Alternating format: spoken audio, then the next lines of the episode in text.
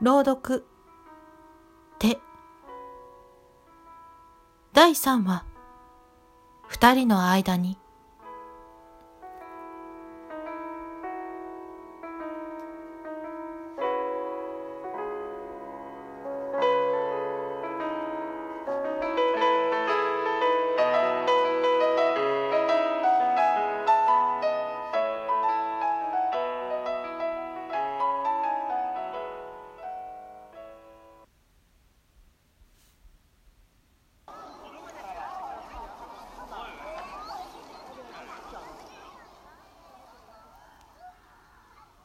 勇気が立ち上がり、歩き始めると、今まで以上に目が離せなくなった。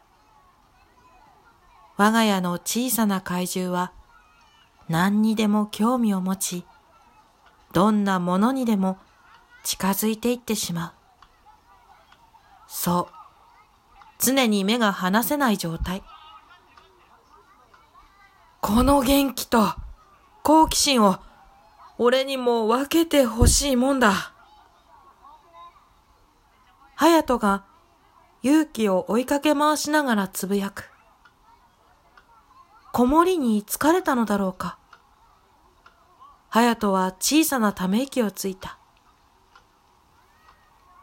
この頃から私と隼人は外で手をつないで歩くことがなくなった。